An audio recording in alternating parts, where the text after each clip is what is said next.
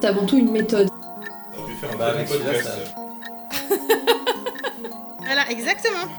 Et donc, euh, Et j'ai vu que c'était bien un grabouille. J'ai un avis extrêmement subjectif. Vous parlez encore là-dedans voilà ce que je pourrais dire en quelques mots. Mon camarade a très bien parlé, il a dit l'essentiel.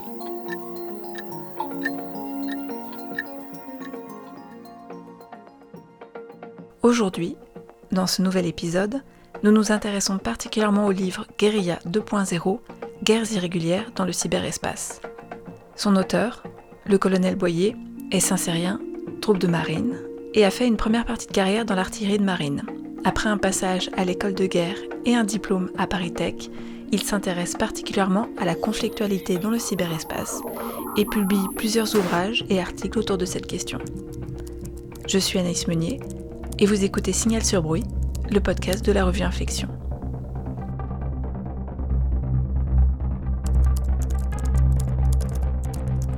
Step 1 Identify the target and its flaws. There are always flaws. I learned that early in life. My first hack, the local library, a vulnerable FTP server and its AS400, a far cry from the Android zero days I'm using to own the FBI standard issue smartphone. The library was a test to see if I could even get into the system. I've since set greater goals. For instance, step 2 build malware and prepare an attack. At my fingertips, the zero days wrapped in code like a Christmas present then becomes an exploit. The programmatic expression of my will. I live for this shit. Vous êtes-vous intéressé à ce sujet et quand est-ce qu'il a été nécessaire pour vous de l'écrire en fait? Alors je me suis intéressé au sujet euh, d'abord euh, dans le cadre de la scolarité à l'école de guerre, et même un petit peu avant, euh, pour tenter de faire un lien entre les, les nouvelles technologies et l'impact sur la conduite des opérations, ou en tout cas la, la manière dont on pensait la guerre. Très, très schématiquement, euh, ça m'a paru euh, essentiel de, mesurer la manière dont on appréhendait ces nouvelles technologies et ce qu'on en faisait, et si elles avaient un impact ou pas euh, sur, la manière dont on, on conduisait le combat. En, en 2008, 2007-2008, c'est, enfin 2008, c'est le premier livre blanc sur la sécurité et la défense nationale, dans lequel on évoque ces questions-là. Et donc naturellement, entrer en scolarité, c'était un, un point sur lequel euh, on se devait de, réfléchir un petit peu. Ensuite, Guérilla 2.0, c'est pas c'est pas mon premier, donc j'ai commencé cette réflexion à ce moment-là, euh, le lien entre la conflictualité dans le cyberespace, enfin la conflictualité et le cyberespace. Euh, et donc Guérilla 2.0, c'est un peu l'aboutissement de cette réflexion, qui a d'abord été une réflexion plutôt stratégique sur les concepts, qui était euh, voilà, essayer de réfléchir sur la transposition du concept de, de, dissuasion dans le cyberespace, que ça a un sens, euh, euh, qu'est-ce que c'est que la puissance dans le cyberespace, comment on évalue la puissance d'un acteur, etc. Ensuite, un deuxième ouvrage dans lequel j'étais plus orienté sur la manière dont on conduit le combat numérique, donc une approche tactique. Et puis, et puis Guerilla 2.0, c'est euh, c'est le, le, résultat de l'observation de l'évolution de la conflictualité dans ce domaine-là, où initialement on était très orienté sur euh, les systèmes d'information, la protection des systèmes d'information, on craignait euh, le, le cy- cyber donc la grande attaque destructrice. Et au bilan, euh, ce qu'on a observé, c'était des, attaques de bas niveau, techniques, la plupart du temps, beaucoup d'espionnage informatique, et finalement, euh, la- la- l'arrivée, en particulier avec les, réseaux sociaux et, ce qu'on a appelé un petit peu de façon impropre le, Web 2.0, l'arrivée de, de- de techniques de manipulation d'information et de, une explosion dans le, traitement tactique de, l'information euh, à ce moment-là, notamment, euh, avec, les, groupes terroristes comme, comme Daesh qui, partir de 2014, même un petit peu avant, ont, ont véritablement euh, changé la, la dimension euh, informationnelle du combat. Et en fait, c'est euh, le fait d'avoir écrit les deux livres avant, de s'être posé des questions stratégiques puis tactiques, qui fait que ça donne la forme un peu spécifique de ce livre-là aussi, avec tous ces éléments qui devaient apparaître?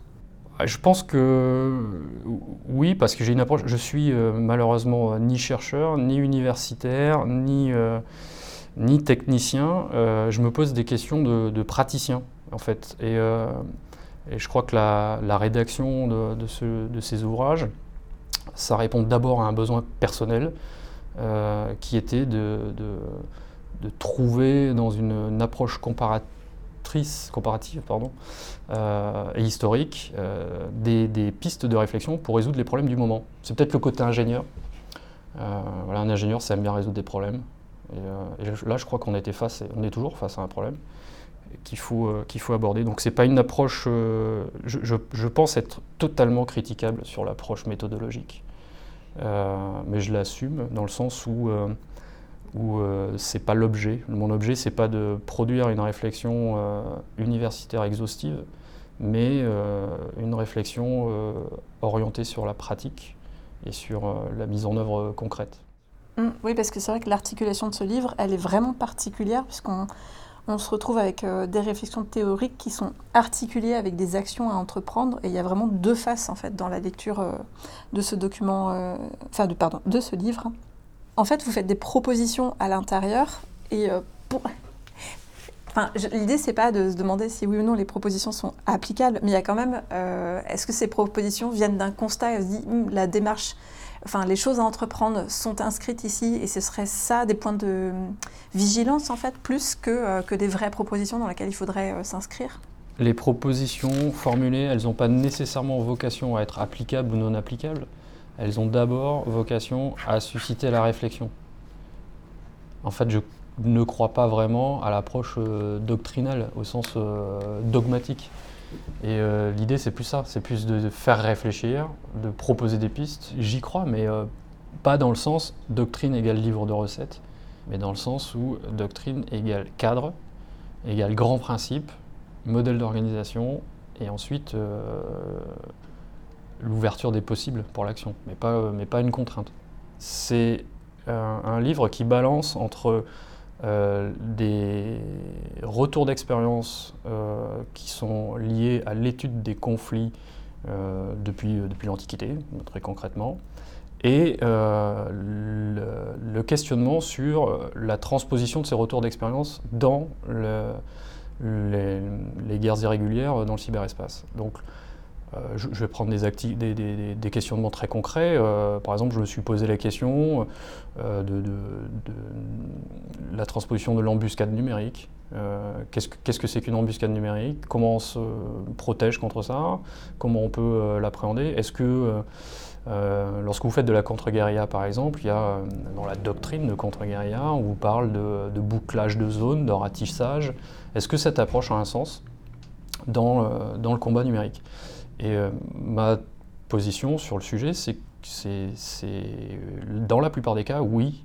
Et donc, euh, le combat numérique tel que, tel que je l'appréhende, il d'abord, c'est d'abord un combat comme les autres. C'est-à-dire qu'on s'y prépare en étudiant euh, et en travaillant son sujet. Et, euh, c'est euh, la combinaison de ce travail-là et de la mise en œuvre de moyens techniques qui nous permet d'y répondre.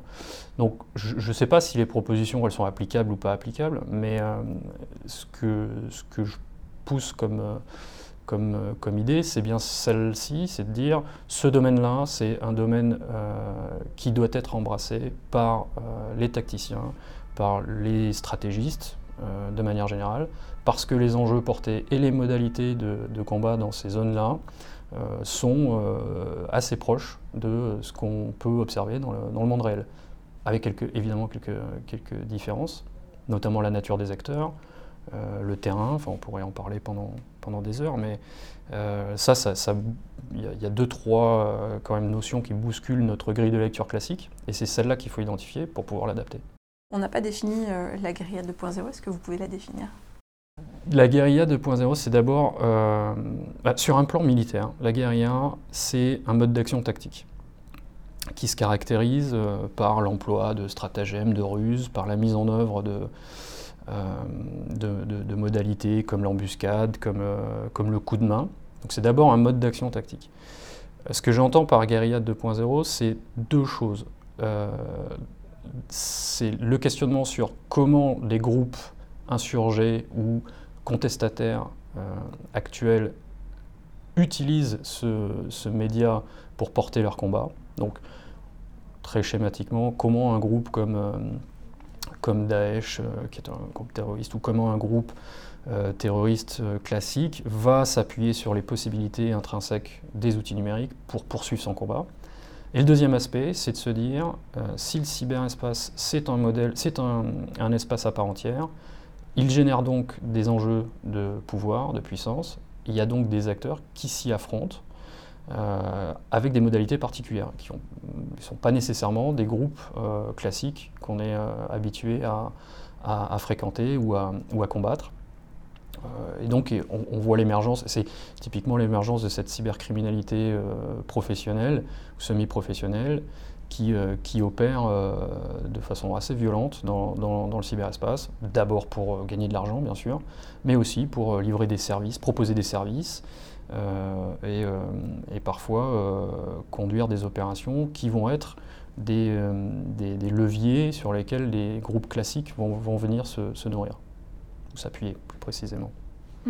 Donc c'est bien cette double, double approche dans, le, dans le terme qu'il faut voilà, qu'il faut avoir en tête quand on, quand on parcourt euh, le livre.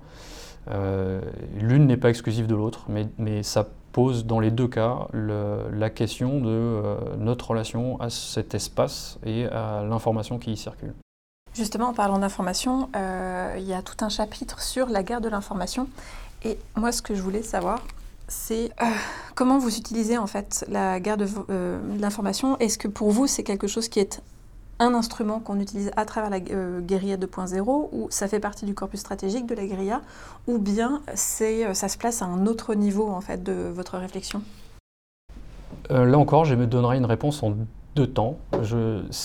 l'information ou la maîtrise de l'information est au cœur de la démarche stratégique. Donc elle est essentielle à la guérilla, qu'elle soit classique ou, ou dans sa forme numérique maîtriser l'information. Pour les groupes, euh, c'est d'abord euh, la relation à la clandestinité, par exemple. Et ça, c'est un, un, vrai facteur de, discontinuité. Euh, la plupart des groupes insurgés ont, besoin de maintenir un niveau de clandestinité pour protéger leurs actions, pour protéger leurs membres. À l'inverse, ce qu'on observe sur les réseaux, c'est une gestion un peu différente de cette clandestinité avec, euh, de la surexposition parfois de certains leaders ou de certains, membres de ces groupes, qui a pu leur coûter cher dans, certains, dans certaines situations, mais on voit bien une bascule qui s'est opérée avec, euh, avec euh, l'arrivée massive du numérique, qui est une bascule de la clandestinité vers quasiment la surexposition ou une forme de, de survalorisation par, par le combat médiatique. Euh, le deuxième point sur, euh, euh, cet aspect-là, c'est, je que durant tout le XXe siècle, l'information, elle passe d'un statut d'objet sous contrôle, sous contrôle des États, sous contrôle des producteurs, et donc sous contrôle et donc rare dans la plupart des cas. Elle passe de ce statut-là à un, un, objet très insaisissable, euh, un objet qui est en production, enfin qui, dont, la production ne cesse de croître, euh, un objet dont le contrôle et les outils de contrôle euh, sont devenus quasi, quasi impossibles. Hein. on peut parler des, questions de, de, chiffrement ou de cryptographie qui aujourd'hui sont dans la main de, de, tout le monde quasiment, alors que, alors que c'était des, jusque dans les années 70-80, c'était des, outils militaires et, étatiques. Et donc cette, libération, entre guillemets, de la, production d'informations, ça, a eu un impact euh, majeur sur la conduite des opérations militaires, euh, qui a amené les états-majors à se réorganiser, à créer des branches euh, dédiées à, la communication, parce que parce qu'il a bien fallu expliquer aux citoyens ce que le, sens de l'action qui était conduite. Mais ça, c'est le volet communication. Au-delà de ce volet de communication, on s'est quand même rendu compte assez vite que la plupart de nos adversaires euh, utilisaient euh, les vecteurs de communication pour appuyer leur manœuvre et parfois pour, euh, pour discréditer la nôtre. Et donc la, deuxième phase de, la réflexion sur ces questions, ça a été de comment analyser, comment se prémunir de ce genre d'action et comment euh, les contrer dans le meilleur des, dans le meilleur des cas. C'est déjà quelque chose de très difficile quand on parle de presse classique. Ça devient euh, un, vrai défi euh, lorsque on, se place à l'ère numérique avec, la multiplication des plateformes, des réseaux sociaux, des plateformes classiques, de blogs, des, votre podcast, ce genre de choses. Comment on fait pour... Euh, et, est-ce que contrôler l'information, ça a encore un sens?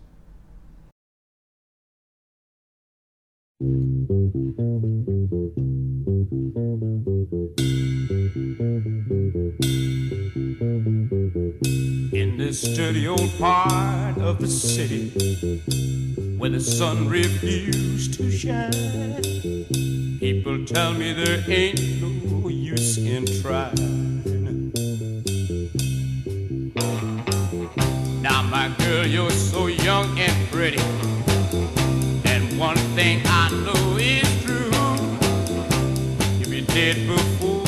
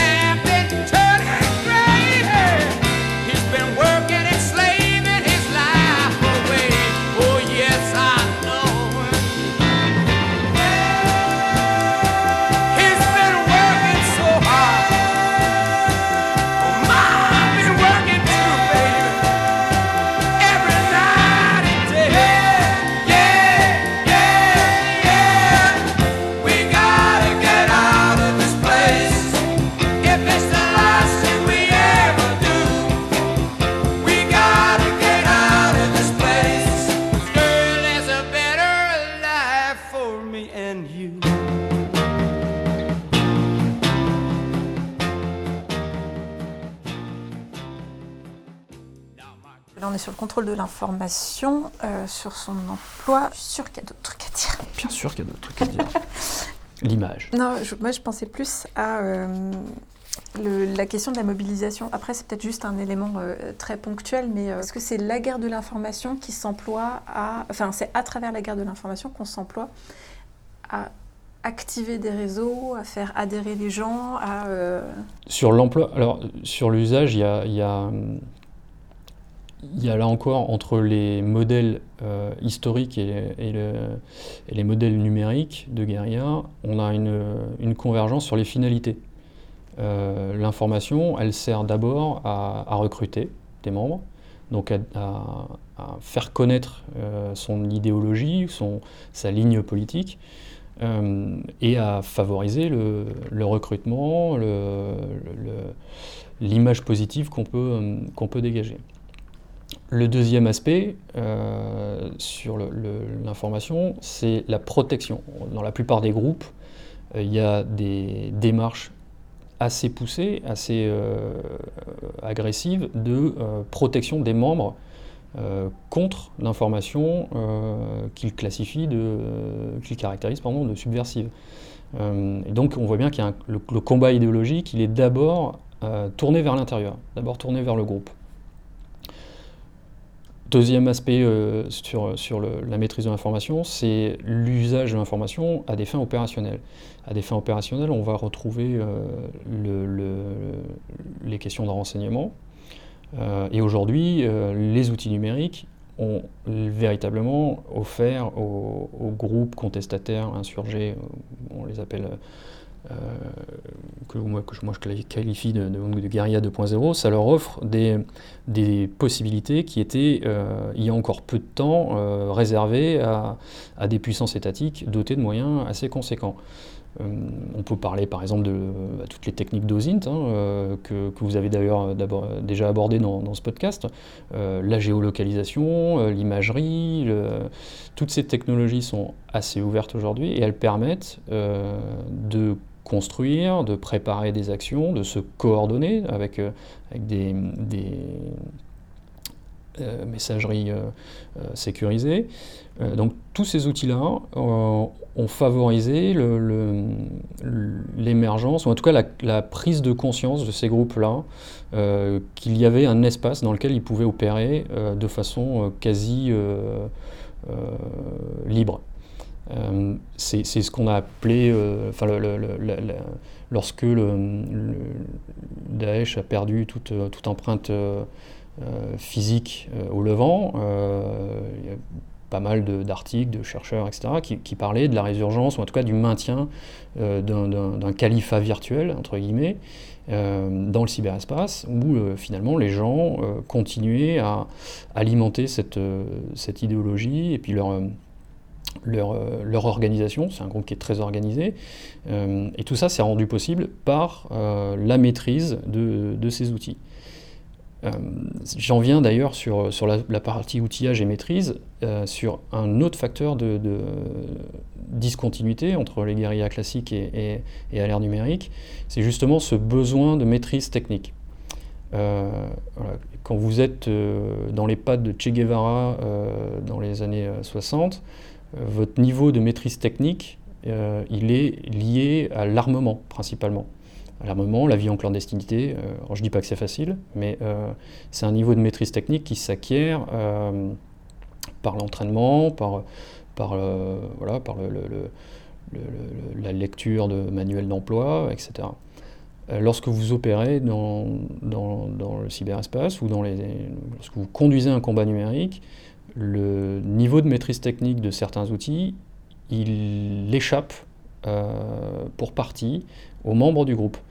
Et donc, il va falloir aller chercher des ressources ailleurs, chez d'autres, euh, et, vous avez un écosystème qui se crée euh, depuis des années, qui est, qui est euh, alimenté par la, cybercriminalité en particulier, et qui offre des services ou des modalités techniques euh, d'accéder à un certain nombre de ressources ou, euh, ou de moyens pour, pour ces groupes-là. Ça veut dire qu'en fait, euh, le recrutement, il se fait via deux biais, soit un biais purement, on a un besoin technique, on fait une demande et on paye les gens, ou alors il peut y avoir un aspect aussi d'engagement en fait et de raccord aux valeurs, ce qui fait qu'on peut recruter comme ça. Ce qui a été constaté sur plusieurs groupes, vous avez des, des gens spécialisés dans certaines techniques de pénétration de réseaux informatiques, etc., qui ont euh, euh, fourni euh, des moyens ou une aide sans nécessairement adhérer aux valeurs du groupe appuyé. C'est ce que j'appelle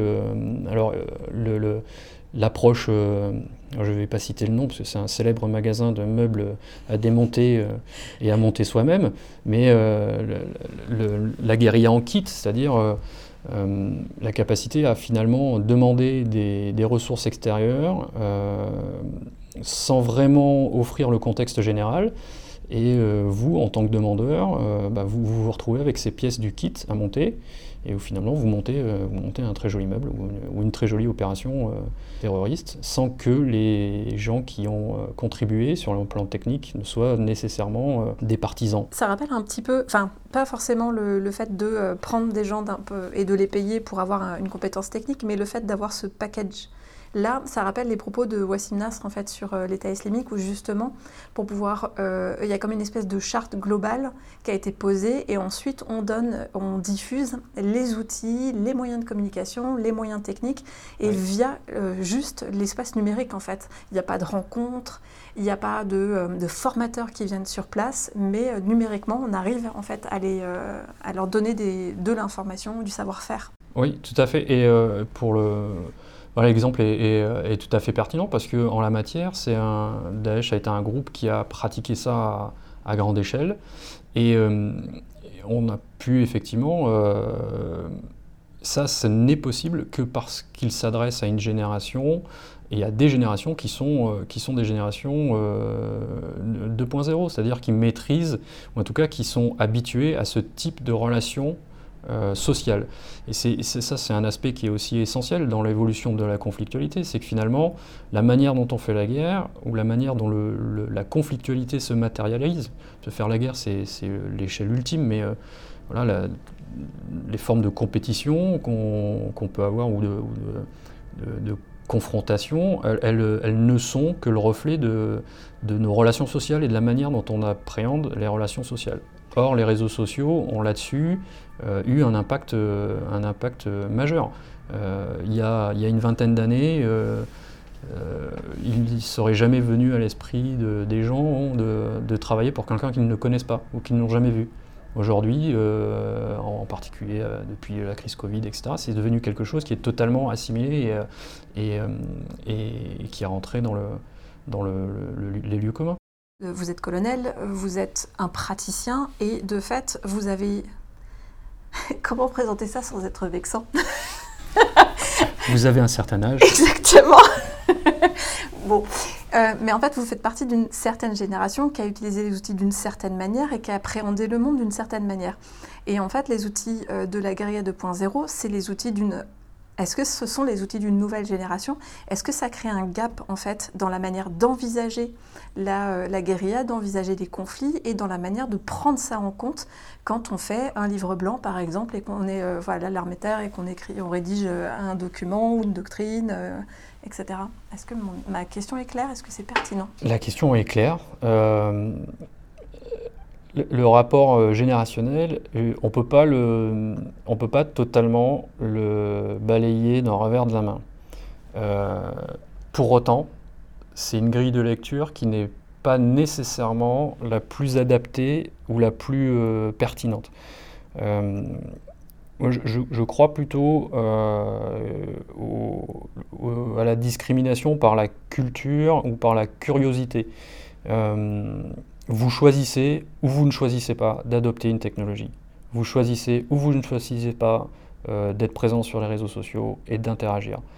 Quel que soit l'âge. Après, on est plus ou moins agile, mais je, crois intrinsèquement que c'est une démarche, euh, une démarche personnelle, c'est une démarche qui est qui est liée à votre rapport au monde et pas nécessairement à votre âge euh, strictement biologique. Mais ce qui est vrai, c'est que il est compliqué de faire passer ou de faire comprendre certains enjeux euh, lorsqu'en face de vous, vous avez des gens qui ne voient absolument pas de quel monde vous parlez. Euh, il y a quelques années, euh, je, faisais des, interventions auprès de, de- de camarades ou, dans, des, dans des enceintes militaires. Lorsque vous demandiez qui parmi vous est présent sur Twitter et que vous avez deux mains qui se lèvent, c'est très difficile de faire comprendre à l'amphithéâtre les, euh, les enjeux qu'il y a derrière ces manipulations d'informations. C'est extrêmement complexe parce euh, qu'ils ne voient pas le lien, tout simplement. Or, euh, la réalité aujourd'hui, c'est que nos opérations dans le monde physique, elles sont contraintes par ce qui se passe sur les réseaux. Elles sont contraintes par l'image que euh, les témoins vont, vont diffuser, euh, vont euh, manipuler ou pas, vraie, fausse. Donc il y a toute cette euh, manœuvre qui aujourd'hui est quand même euh, beaucoup mieux prise en compte. hein. La, réalité, c'est que je ne pense pas qu'il y ait quelqu'un aujourd'hui qui remette, en compte cette réalité, mais, euh, mais elle date pas d'hier. hein. Euh, c'est un exemple que j'aime bien citer, mais le, le- Benghazi, euh, l'attaque du consulat américain de Benghazi, c'est la, la, conséquence de la diffusion, euh, de même pas la totalité d'un film d'ailleurs, d'un extrait d'un film de catégorie B euh, qui s'appelait L'innocence des musulmans et qui a mis le feu, au sens propre d'ailleurs du terme, au, au monde, au monde musulman à l'époque. Et donc on voit bien que la diffusion d'un d'un, excusez-moi l'expression, mais d'un navet ou d'un nanar peut avoir euh, une euh, incarnation euh, très physique et, et très, et très concrète. Et c'est normal aussi qu'on ait du mal à, appréhender ce- ces impacts-là, parce que ça va quand même très très vite. On parle aujourd'hui de, ces plateformes comme si elles avaient toujours existé. Bon, elles, ont une vingtaine d'années pour la plupart, parfois beaucoup moins. mais donc donc c'est pas totalement non plus incohérent que euh, les, grandes organisations euh, mettent du temps à digérer euh, ces, changements. Et donc, pour éviter la course perpétuelle sur la nouvelle techno, la nouvelle plateforme, etc., je pense qu'il faut essayer de dézoomer un petit peu. C'est l'objet de, mes réflexions, de dézoomer pour essayer de trouver finalement les points fixes qui sont les balises d'une stratégie ou en tout cas de, de, de modalités d'action dans ce domaine-là.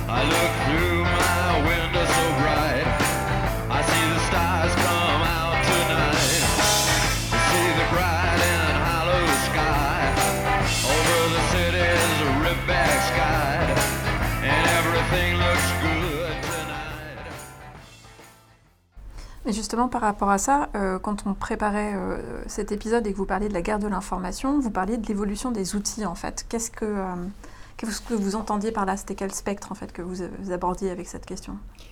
Il y a, d'abord les plateformes, ça c'est, c'est le premier, le premier outil de base. les terminaux, vous avez euh, d'ailleurs déployé sur cette table un très beau euh, smartphone, mais les plateformes, les supports, en tout cas les terminaux qu'on utilise, les technologies associées à la communication et à l'échange de données, on, est en train d'implémenter la 5G qui a quand même, il va avoir des conséquences sur, sur le développement ou pas de certaines, de certaines technos autonomes. Ça, ça permet de penser des modalités d'affrontement différentes. Sur la guerre de l'information, on évoque depuis quelques années les, deepfakes, donc la manipulation d'images pour en prendre le contrôle finalement et faire dire plus ou moins ce qu'on veut à, des, personnes. Bon, il, y a, il y a 5 ans, 6 ans de ça, c'était euh, des, recherches de postdoc qui s'amusaient à faire ça. Aujourd'hui, euh, avec la puissance de calcul, avec euh, la, qualité euh, des, algorithmes d'intelligence artificielle qui, supportent ces, projets-là. On commence à avoir des, euh, outils qui permettent euh, de faire des vidéos très réalistes, même assez impressionnantes d'ailleurs, et, dont on ne mesure pas totalement l'impact potentiel dans, un usage, dans un usage dévoyé. C'est ce type d'évolution de, technologique qui, en matière de guerre de l'information, constitue. Alors, j'aime pas trop la notion de rupture stratégique, etc. Rupture, ça suppose qu'il y a un continuum. Je suis pas certain qu'on soit sur euh, un continuum de, stratégique et donc ou technologique, pardon. Euh, les technos, c'est toujours ça. On, bidouille dans un coin, euh, on expérimente, on détourne. C'est le, cœur de du hacking au sens euh, noble du terme, et puis, euh, et puis on fait une avancée. Voilà. Euh, donc je, crois plus à ça, et, donc au besoin de veille technologique pour, pour mieux comprendre les usages. Et le troisième aspect, au-delà des technos, des outils, c'est les usages, justement. Il ne faut jamais oublier que toutes ces, technologies, elles ne servent que notre rapport à l'information et notre rapport au monde. on, on doit comprendre aujourd'hui et l'intégrer dans la, manière dont on construit nos opérations, les usages euh, qui, sont, euh, qui sont liés à certaines technologies. On n'utilise pas les réseaux sociaux, on n'utilise pas euh, Internet, on n'utilise pas l'information de la même manière lorsqu'on est né à Kinshasa ou lorsqu'on est né à, Belfast. On a un rapport ou à Berlin par exemple euh, on a un rapport à l'information, on a un rapport à la technologie, on a un rapport au monde qui est différent.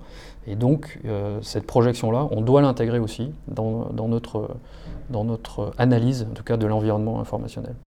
Oui, il y avait euh, quelque chose qui était dit comme ça dans un des entretiens avec Sonia Gourielec qui disait notamment que quand on faisait partie de la diaspora, euh, on parlait d'Éthiopie, euh, la diaspora éthiopienne, on était sur Twitter, mais si on était en Éthiopie, on allait utiliser plutôt comme plateforme Facebook, et on n'a pas du tout le. voilà. Alors c'est un, épisode que j'ai écouté, que j'ai apprécié d'ailleurs, euh, et j'ai effectivement j'ai retenu ce, passage-là, parce que c'est tout à fait vrai. Et donc vous voyez bien par, par cet exemple-là que le, la plateforme que vous allez utiliser pour diffuser une information, elle est intrinsèquement liée à la cible, à l'audience cible, comme on dit, euh, qui est visée.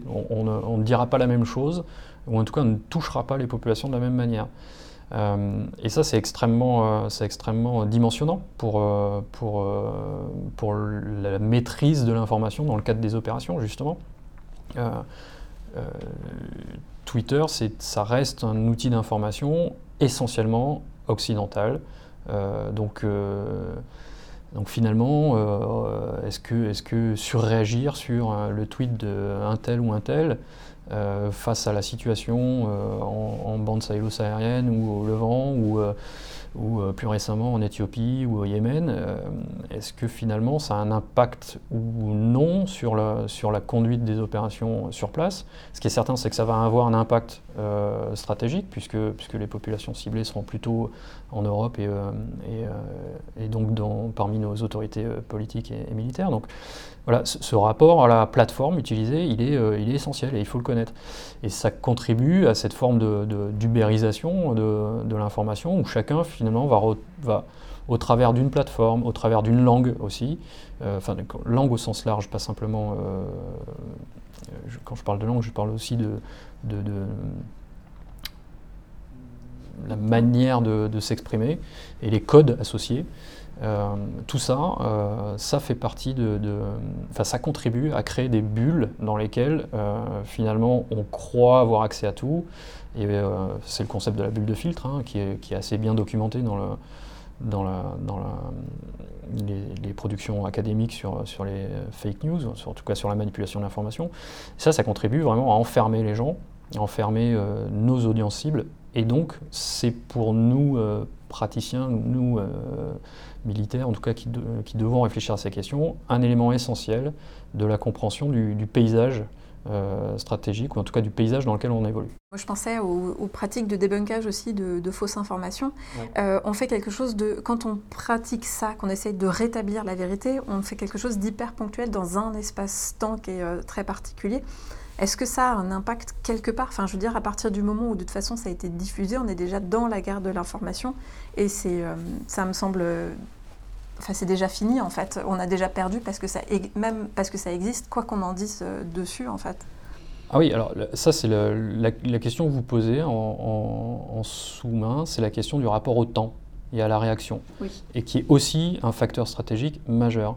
Euh, les, les, les Marines sont un, américains ont une, devise, c'est first in, last out. Et donc la, question c'est d'être le, le- finalement le premier qui communique, c'est lui qui va imposer une ligne euh, narrative et, qui va finalement faire réagir. Moi, je- bon, je- j'ai pas de, je suis pas un expert du domaine, je suis peux pas vous dire si c'est utile, pas utile, le, débunk, enfin, le débunkage, je sais pas trop comment dire en français, le contrôle de l'information, enfin le contrôle de la, réalité des informations diffusées. Euh, ce que je sais, c'est qu'à partir du moment où, euh, une information est diffusée, euh, le mal est fait, c'est-à-dire que la première image, c'est un peu comme la persistance rétinienne. La première image que vous aurez, ce sera celle de l'adversaire. Et, donc, en, matière de tactique, on n'aime pas trop être en réaction, hein, de manière générale.